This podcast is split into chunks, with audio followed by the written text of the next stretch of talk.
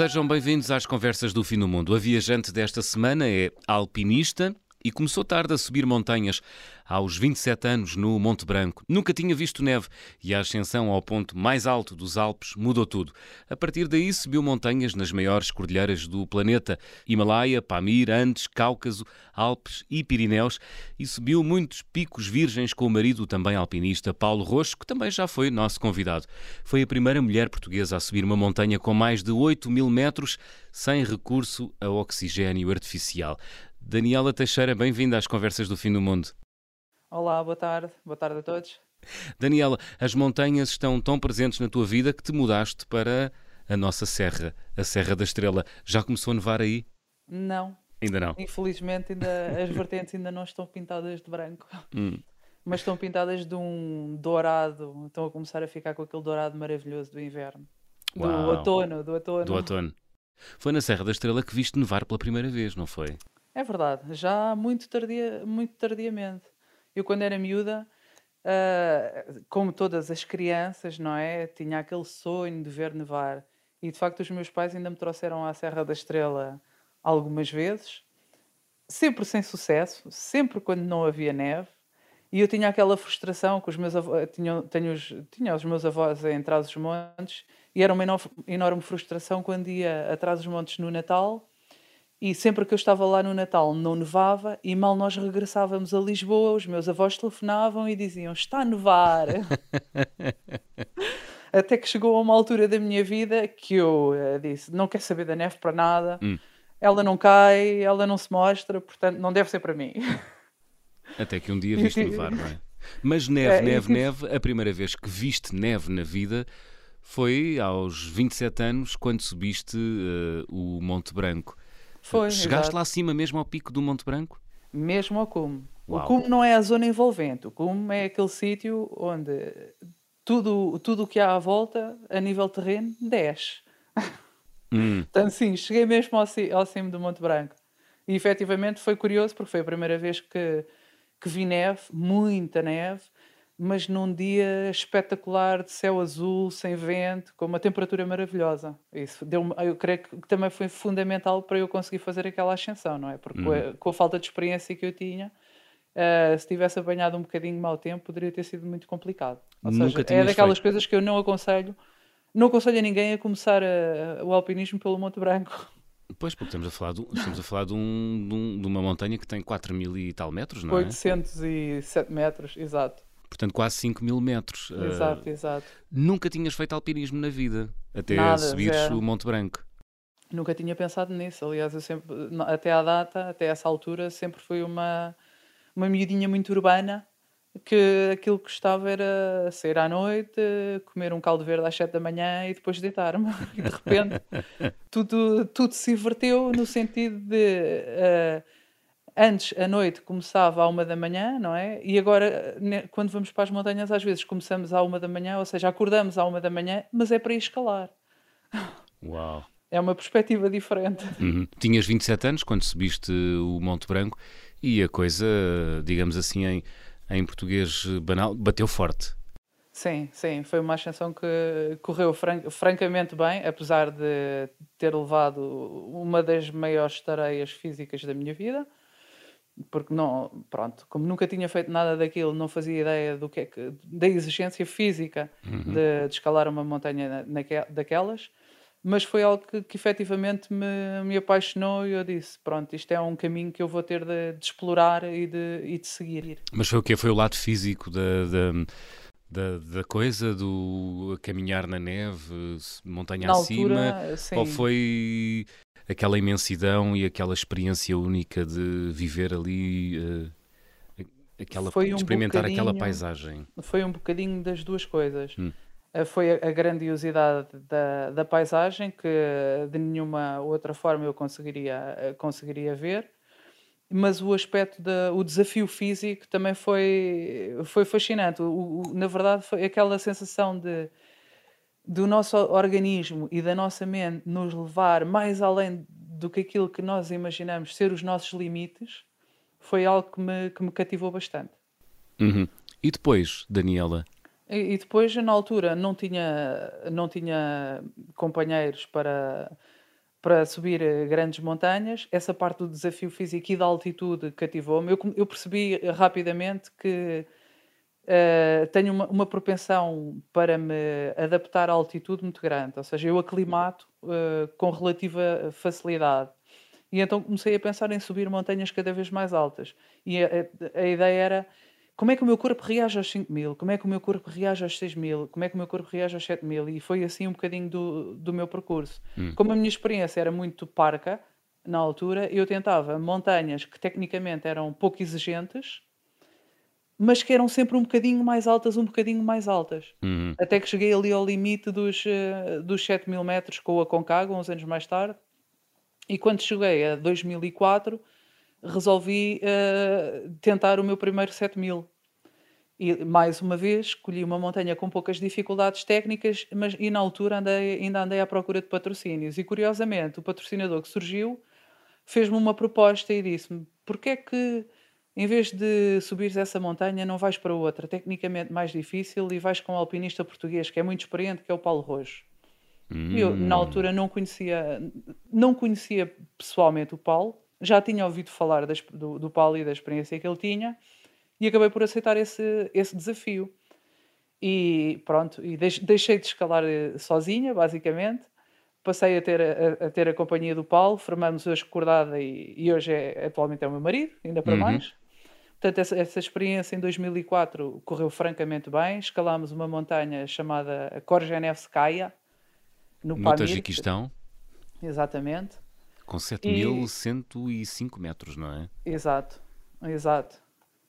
E desde aí ficou, obviamente, o bichinho do. E como é que será ir até aos 8 mil? Já vamos, já vamos, já lá vamos.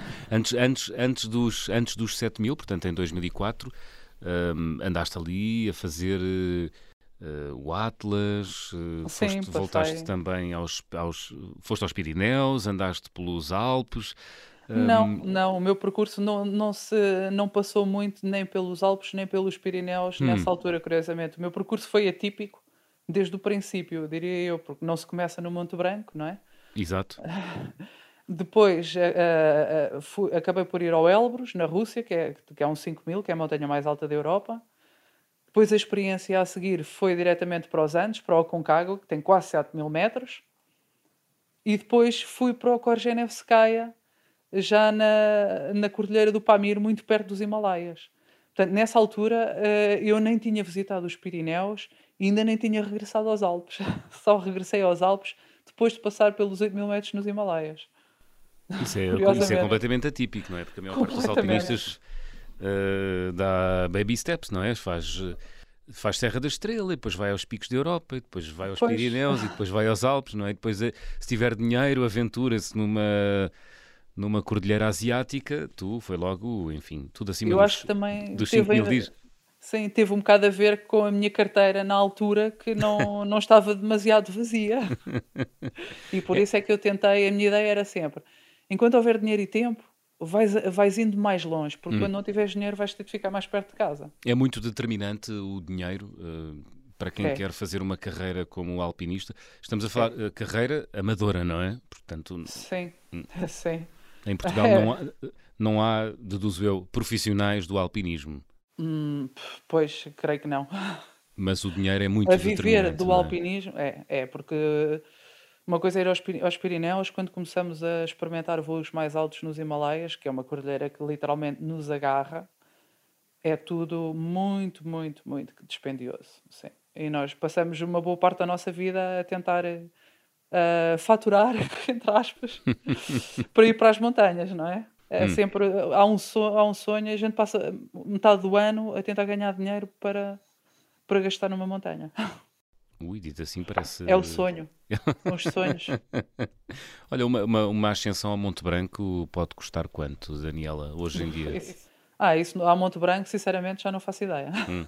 Mas em 2001, Mas... quando fizeste pela primeira vez, lembras-te quanto é que pagaste? Não, eu não gastei muito dinheiro, porque não hum. paguei, não paguei a guias, não tinha, não tinha nada disso. Eu fui com um amigo.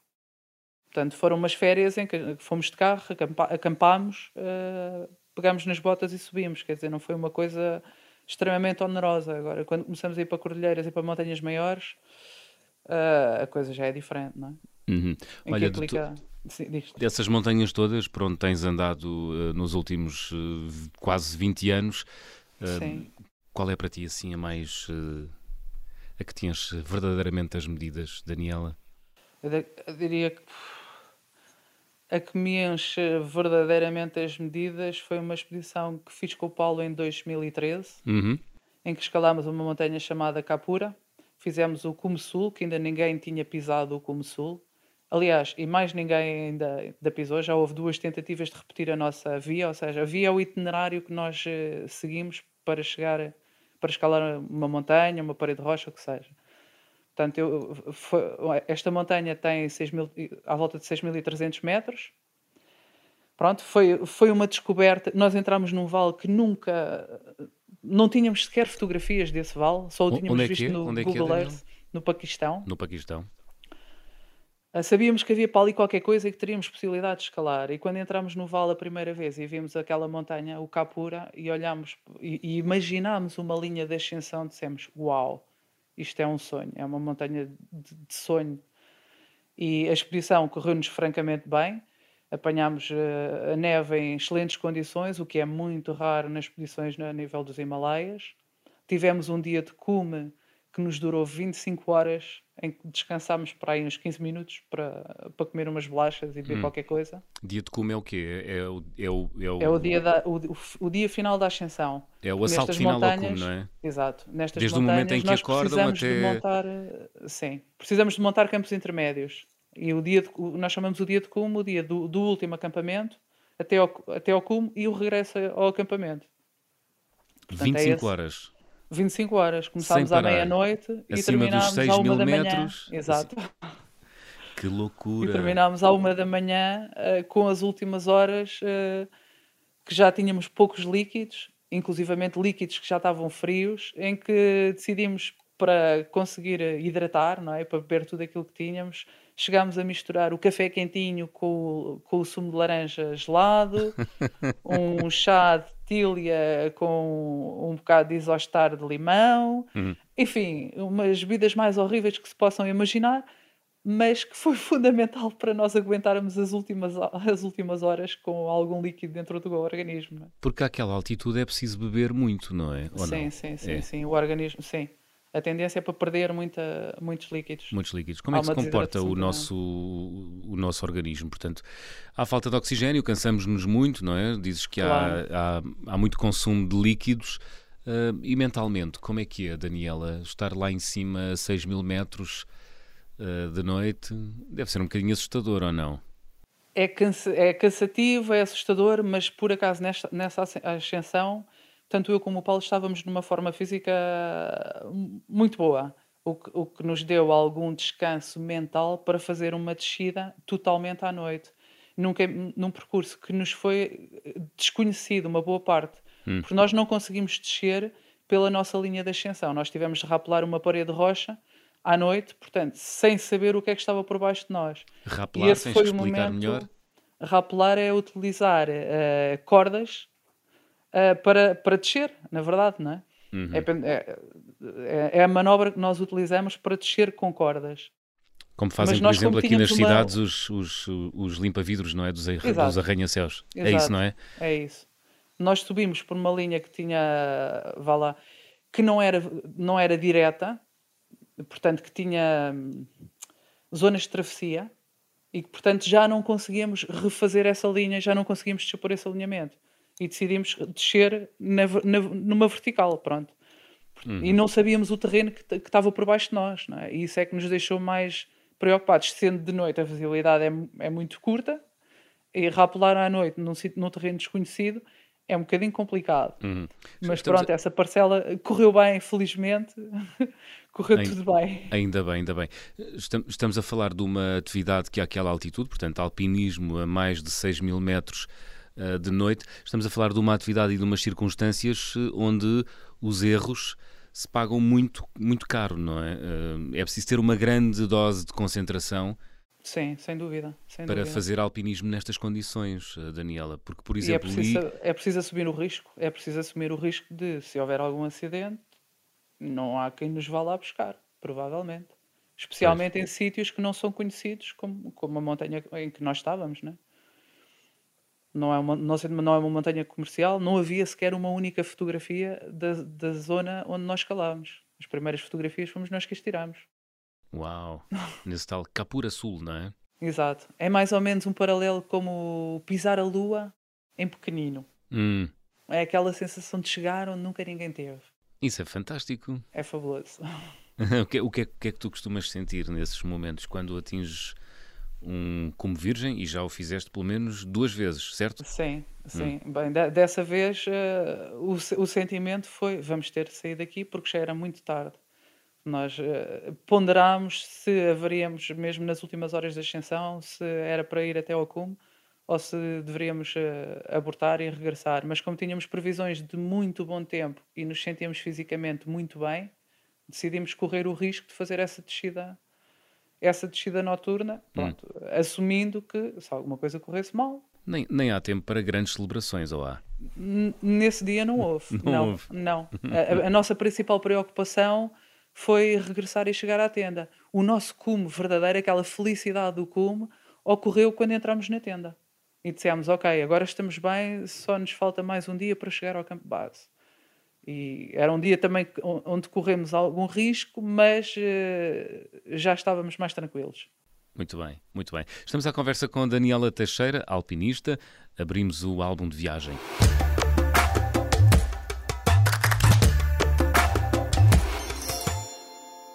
Daniela, qual é o objeto que trouxeste das tuas viagens de montanha e que guardas com especial zelo? Com especial zelo. Bom, eu tenho alguns objetos. Eu, de todas as viagens, trago uhum. sempre um, uma recordação. Eu sou geóloga, tenho a tendência a trazer sempre pedras. de todas as montanhas, pronto. Há sempre esse, esse encanto. Pedras, Mas, trazes sempre pedras. Toda, todas as montanhas pedras. que foste, trouxeste pedras. Trago sempre uma pedrinha, sim. sim. Hum, e tenho um colar, um colar, vá lá, especial, feito de ágata, de um, que se chama, é um Zé, que é uma pedra que os tibetanos usam, que dizem que dá muito boa sorte e que usam para a vida inteira, e que anda no meu pescoço desde os últimos quatro anos. Mas foi, foi comprado? Foi-te oferecido? Esse foi comprado, esse foi comprado. Compraste onde? Comprado e pensado, na Índia. Ah, pensado porquê? Pensado porque cada tse lá, tem, uh, tem determinados desenhos, tem determinadas características que se adaptam a cada pessoa. Portanto, eu na altura andei a absorver aquele conhecimento, aquela cultura, para saber qual era o tzé que se poderia adaptar a mim. O tzé é? Tens é, é, esse, é essa pedra uh, ah. especial que tem, pela qual eu tenho um carinho especial que agora anda sempre ao pescoço. Muito bem. Tem-te dado boa sorte? Eu creio que sim. Muito bem. Daniela, estamos à conversa com Daniela Teixeira, alpinista. Fazemos aqui uma curta pausa. Regressamos já a seguir.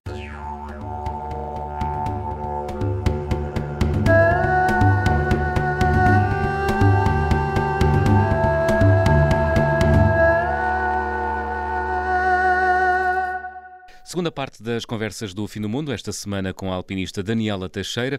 Daniela, a última montanha que subiste fora de Portugal foi o Balakun, na Índia, uma não montanha. Não chegamos ao cume. Tentamos. Não chegaste ao cume? Não, não. Ah. Infelizmente, essa montanha pregou-nos um, pregou uma partida enorme. Então, conta-me.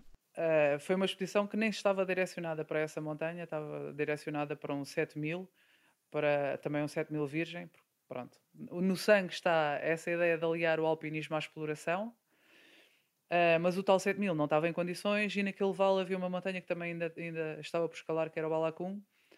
E, e eu com o Paulo acabámos por eh, identificar uma linha, uma possível linha de, de ascensão também bastante elegante. Pronto, e foi a solução. O que é que é uma uh, linha de ascensão bastante elegante? Uh, é, é uma Pronto, nós esteticamente acabamos por, por classificar a, as linhas de, de ascensão. As montanhas apresentam sempre as suas fraquezas. Lá, sítios pelos, pelos quais nós olhamos e dizemos por ali é possível subir. Hum. Pronto. E, e, e, isso determina um pouco a estética da, da linha, as possibilidades de subida, a presença de fraturas, ou presença, por exemplo, o seguimento de um esporão. Mas isso é o que vocês olham, vocês olham para vocês olham para a montanha e dizem assim: "Ah, ali é lisinho, significa que é bom para subir", é isso? Quase. Às vezes Quase. o lisinho é precisamente o contrário. Então? Nós precisamos de alguns pontos, de alguns pontos para colocar as, as proteções, não é? Ok. Às, é, é, complicado explicar assim de uma forma muito rápida como hum. é que hum. se caracteriza uma linha de ascensão numa montanha, numa montanha tão grande. Mas é, é uma, Mas, é, uma, é, uma, é, uma, é, uma, é uma intuição, é, um, é uma atividade intuitiva? Acaba por ser, por ser. Uh, intuitivo no sentido em que com a experiência, nós vamos cada vez mais identificando os possíveis locais que nos permitem uh, ir ganhando metros à montanha. Uhum. Identificando, nós quando olhamos para a montanha, a primeira coisa que, que, que, que, lemos na montanha é possíveis linhas de chegar desde a base até lá acima. Por, por onde é que eu consigo ir para chegar ao cimo? Nem sempre é possível, não se pode subir por todo lado. Há claro. linhas que são tecnicamente tão complicadas, têm parcelas, sei lá, muito verticais, que não têm lugares para colocar proteções intermédias, que são tão, tão complicadas que nós nem arriscamos, nem pensamos e dizemos logo isto não está para o nosso nível. É? Uhum. Então, mas vamos, vamos essa... voltar ao Balakun na Índia. Uh, essa essa tal montanha de 6.400 tal... metros, vocês não conseguiram chegar lá acima. Não, identificámos essa tal linha de ascensão, nos pareceu muito bonita e que passava uh, até ao primeiro campo, tínhamos de passar por um, um, funil, vá lá, um vale muito pequeno, muito cavado. Passávamos por esse funil e um pouco mais à frente descobrimos uma plataforma para montar a tenda e montámos o nosso primeiro, o nosso primeiro campo. Até aí tudo nos pareceu bem e sinceramente eu várias vezes comentei com o Paulo e disse: epá, esta montanha, as condições de neve que nós estamos a apanhar uh, vão-nos permitir fazer como? A neve estava rija, permitia-nos uma progressão rápida, que é fundamental. Ao contrário de que muitas vezes enterramos até à cintura, por exemplo, o que nos obriga a uma progressão muito lenta ali, progredimos muito rapidamente, a neve estava rijinha. Montámos a tenda e quando, quando o sol começou efetivamente a tocar na face da, daquela montanha, eram à volta das três, três e meia da tarde, o calor e aquele sol começou a despoltar uma série de avalanches que vinham da parte cimeira da montanha. Ui. Ou seja, a neve que estava acima de nós não estava nas mesmas condições que aquilo que a gente tinha escalado. Não nos passava pela cabeça que tivesse tão mal. Que partida. A questão foi que não foi, não foi só uma avalanche isolada. É que quando começaram a cair às três e meia, eram, foram dezenas, dezenas de avalanches, entre as três e meia e para aí as sete, incontáveis. E a última avalanche que nós ouvimos foi às nove da noite. A grande questão é que mas eram, mas eram avalanches, neve... eram longe ou era ali perto de, de, de, de ti, do Paulo? Estavam perto de nós. A questão é que toda aquela neve se direcionou para aquele funil que nós tínhamos subido até aquele campo. Ou seja, uh... ficaram sem caminho. Exatamente. e esse foi o grande problema. E como percebemos que para cima de nós a neve não estava em boas condições e, e começar, para além daquelas primeiras avalanches que taparam esse canal, começámos a ver sinais de avalanche à nossa volta, nós dissemos: é impossível ir para cima. Vamos ter de descer. Estamos, estamos aqui, isto foi uma armadilha que a montanha nos pregou.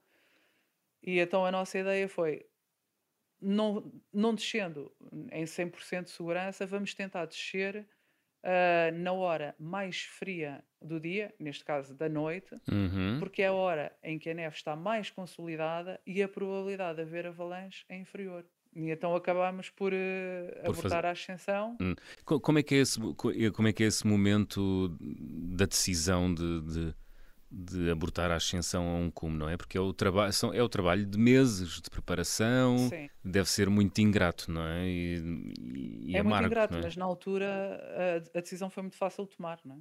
Porque era evidente que se nós fôssemos para cima não estávamos aqui a falar hoje. Pois. Portanto, a decisão de descer foi muito fácil de, de tomar.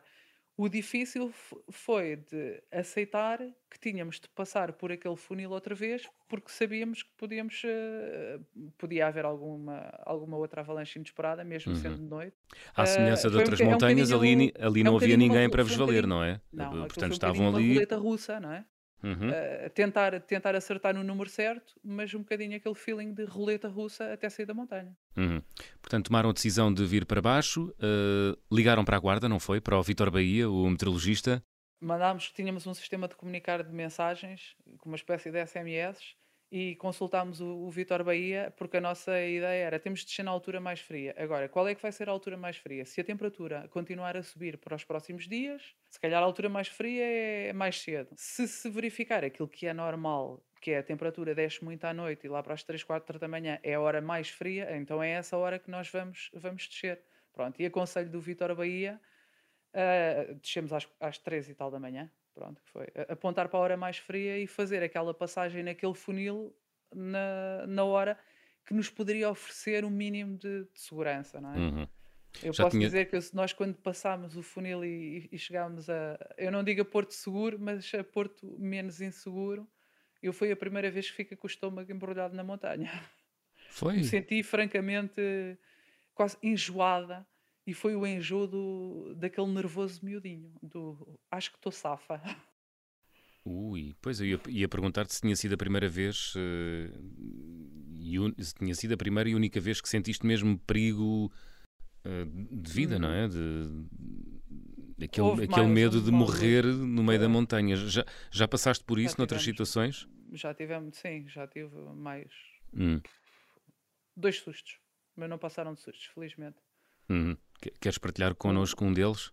Um foi numa montanha, num, num 8000, também com o Paulo. Uh, curiosamente, no, foi numa via normal do Gacherbrun 2.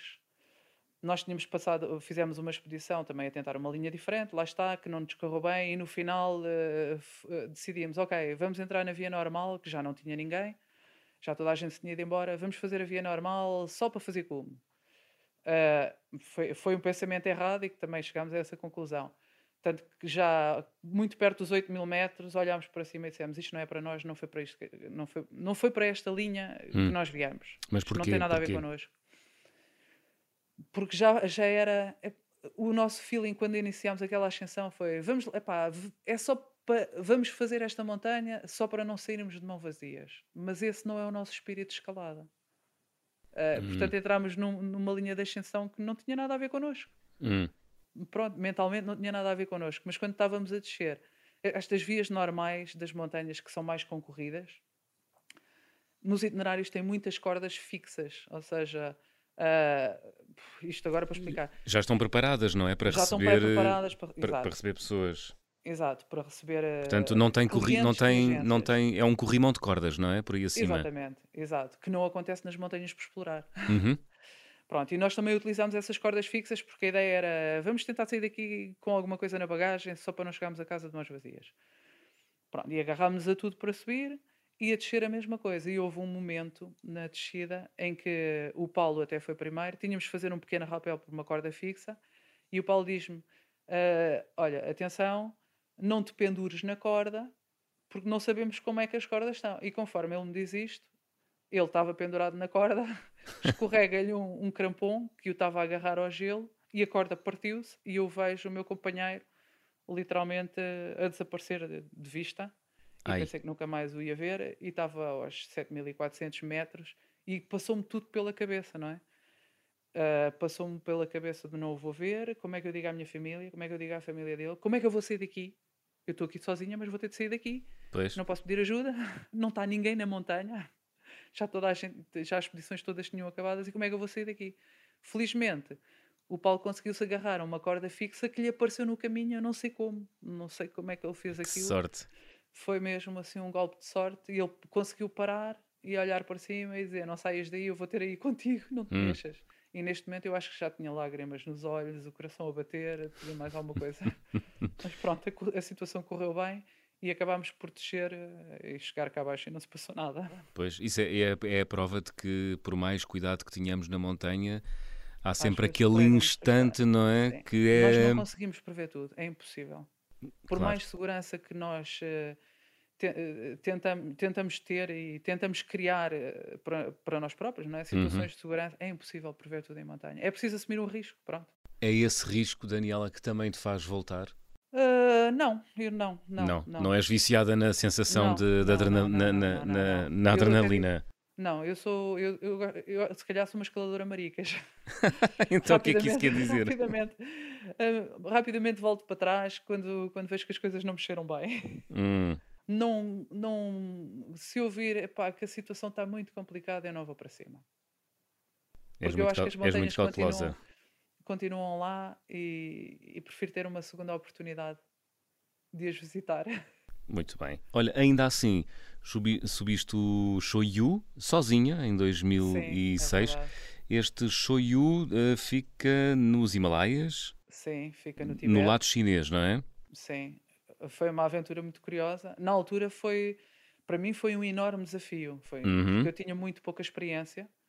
Não é? Na altura, já estava com o Paulo, mas uh, ainda éramos só namoradinhos e como não havia dinheiro para dois, e o Paulo também não estava interessado, o Paulo sempre foi muito, já na altura estava direcionado à exploração, hum. ao alpinismo exploração, de maneira que não lhe interessava em, uh, conquistar um 8000 só pela marca dos 8000, pelas tais vias normais onde toda a gente vai. Pois. Mas para mim, uma via normal, com a pouca experiência que eu tinha aos 8000 metros, já era um enorme desafio. Claro.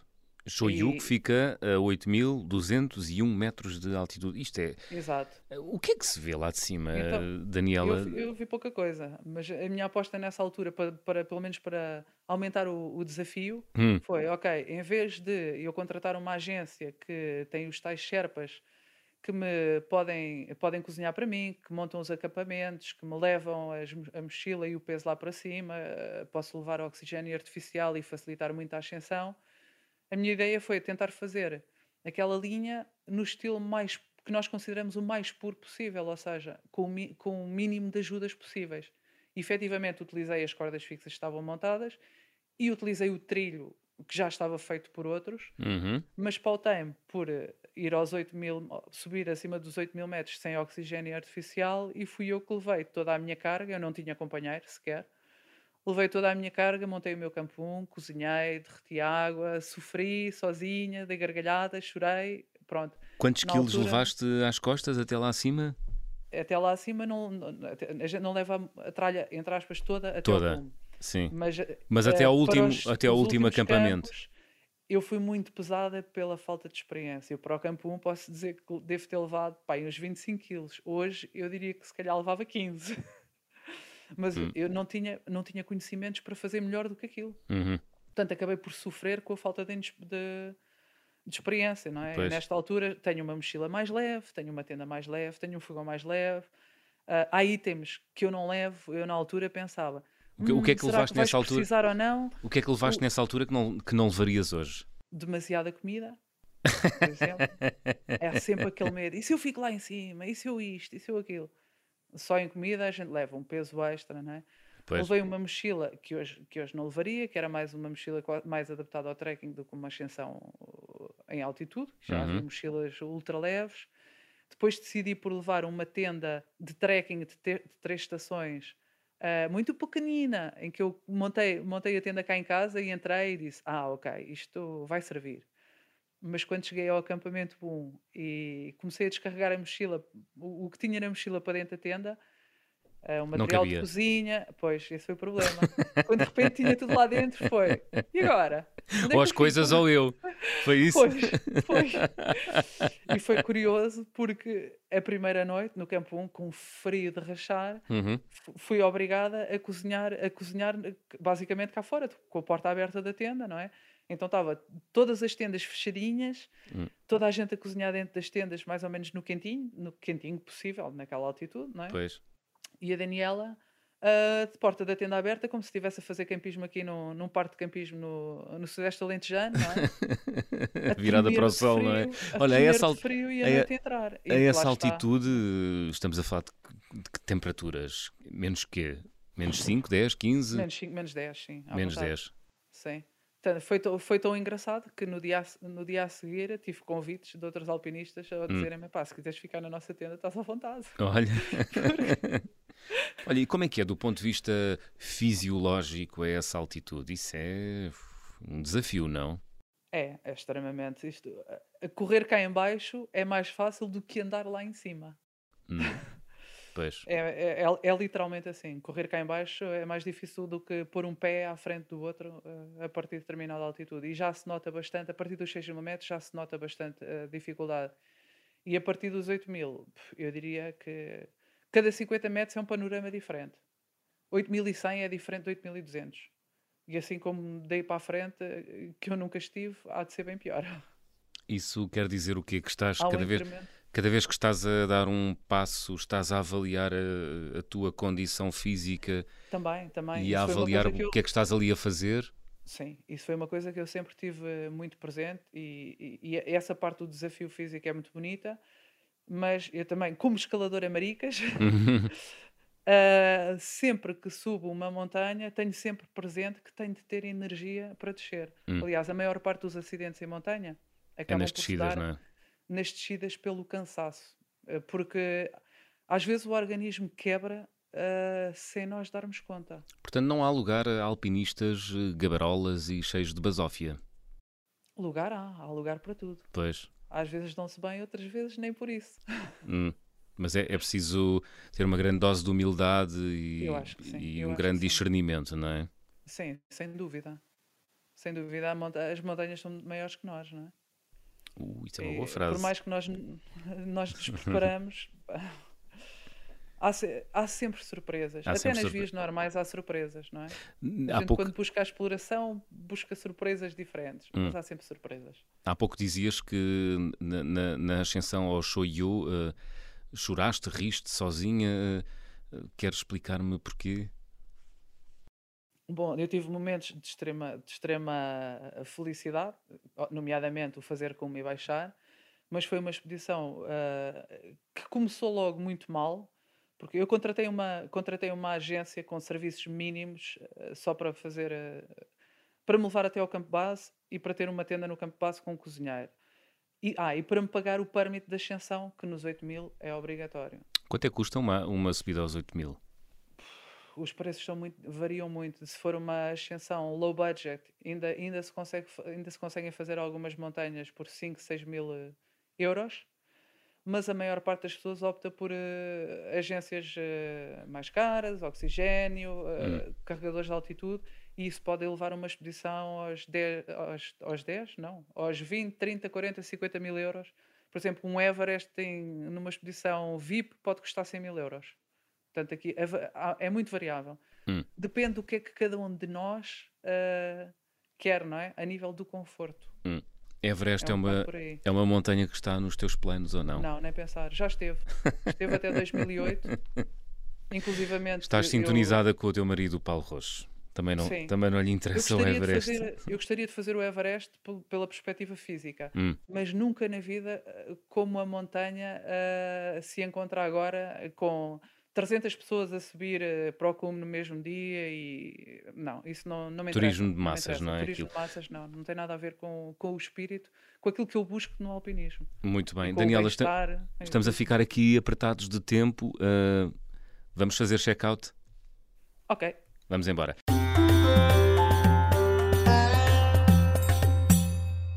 Daniela, vou pedir-te para completares as seguintes frases e peço que sejas breve. Na minha mala vai sempre Uh, música e livros. Música e livros. Dúvida. Sobes montanhas a ouvir música? Impossível. Não, não, Tem, não, não. Gosto, tens de comunicar, não é? Eu nem a treinar, eh, basicamente, se for correr, sou daquelas pessoas que nem, não leva telemóvel, não leva fones, não leva nada. Ah, mas porquê é que levas música então? É para os momentos, uh, para os momentos de campo base, em que há tempo para não fazer nada, e é uma coisa que eu gosto, e que aprendi nas montanhas, e que me estressava muito antes das montanhas, e que hum. aprendi a, a adorar não fazer nada e nesses momentos do não fazer nada, a música e a literatura são fundamentais. E lês sobre? Tudo e mais alguma coisa. Em montanha, já li livros de montanha, já li livros introspectivos, e posso dizer que, por exemplo, na última expedição, li um livro que, que sobre o Slash, o guitarrista dos Guns N' Roses, uma, uma biografia que não tem nada a ver, que eu não aconselho, sex, drugs and rock and roll, mas que de alguma forma hum. me relaxou. Olha, Aí está. é um bocado estranho. Olha, o carimbo de passaporte mais difícil de obter até hoje, qual foi? Uh, não, não tive até à data nenhuma hum. dificuldade em, em obter carimbos, mas posso dizer que o carimbo que mais gozo me deu foi de facto o 2013, que, que, que permitiu a tal a escalada do Capura Sul. Muito posso bem. dizer aqui uma, uma coisa curiosa? Rápido, diz. Rápido. O significado de Capura no diz. Paquistão é tão simplesmente tomates de bode. Não é propriamente um nome inspirador para uma montanha, mas, mas foi uma coisa que nos ficou. Muito bem. A viagem com mais peripécias, qual foi, Daniela? Provavelmente foi a do Showoi. Foi a do Showoi pela tal agência uh, Fajuta que, que, me monta, que me enviou para um campo base com um cozinheiro que não era cozinheiro, com tendas de trekking para ficarem aos 5 mil metros, que hum. não pagou a minha licença de ascensão e eu tive graves problemas para sair da, depois do, da montanha. Porque não, não, eu via toda a gente a assinar o livro de cume e os tibetanos a fugirem de mim que não queriam, não queriam simplesmente dizer que, que a agência tinha guardado o dinheiro ah. e eu tinha feito uma subida pirata porque não tinha pago a licença de ascensão. E aquilo foi um filme enfim, que acabou por se resolver, porque eu estou cá em Portugal, mas não foi fácil. Hum. A refeição mais estranha, qual foi, Daniela?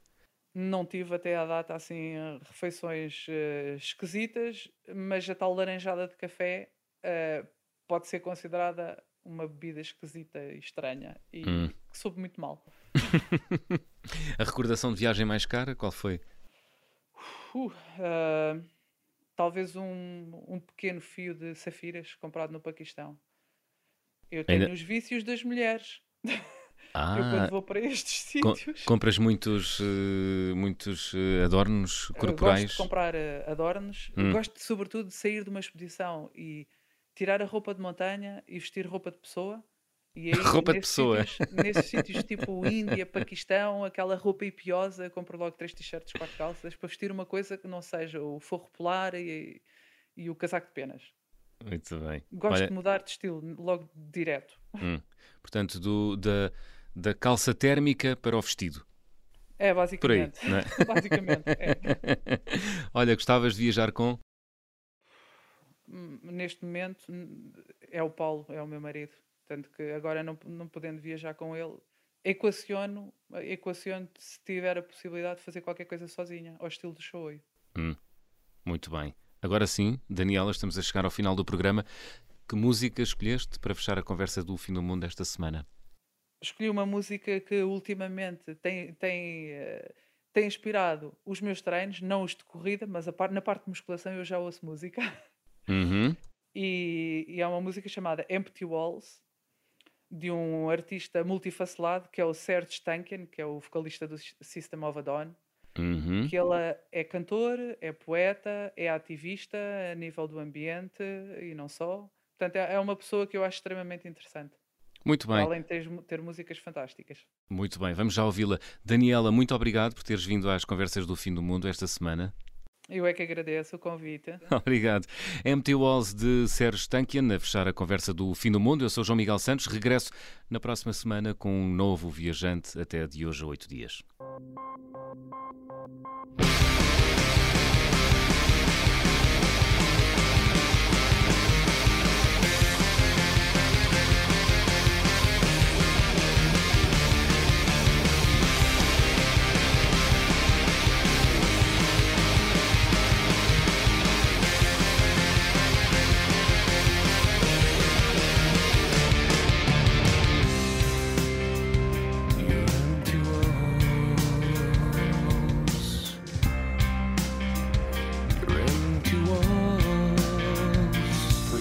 Anxious attention, dismissive apprehensions. Don't waste your time on coffins today.